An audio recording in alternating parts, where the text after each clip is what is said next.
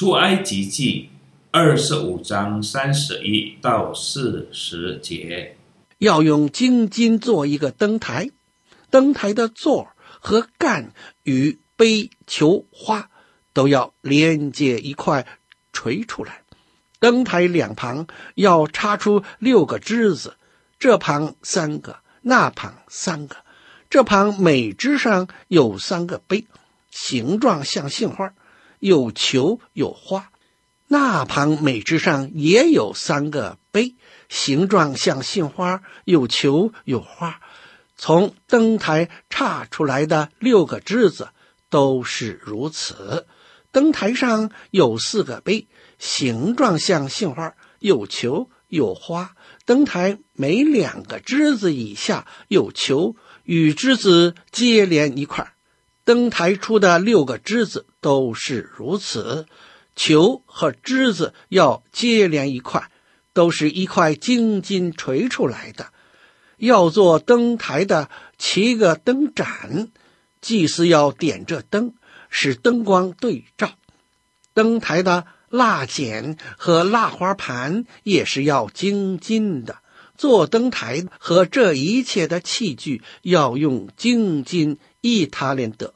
要谨慎做这些物件，都要照着在山上指示你的样式。朋友，灯盏或灯台作为会幕的工具，是通常灯放着在至圣所的。灯盏的七个分支用作放灯或蜡烛，以照亮整个会幕的。至圣所，这灯盏通常从下午点亮到第二天早上。这就是为什么神拣选亚伦和他的后裔，按他们的时间点亮和熄灭灯盏。我们可以想象，如果灯盏的作用是因为神需要光而制作的。那么神怎么会与活着与以色列人同在，在夜间照亮、赐温暖和带领以色列人？如果他自己是光，神怎么会需要光呢？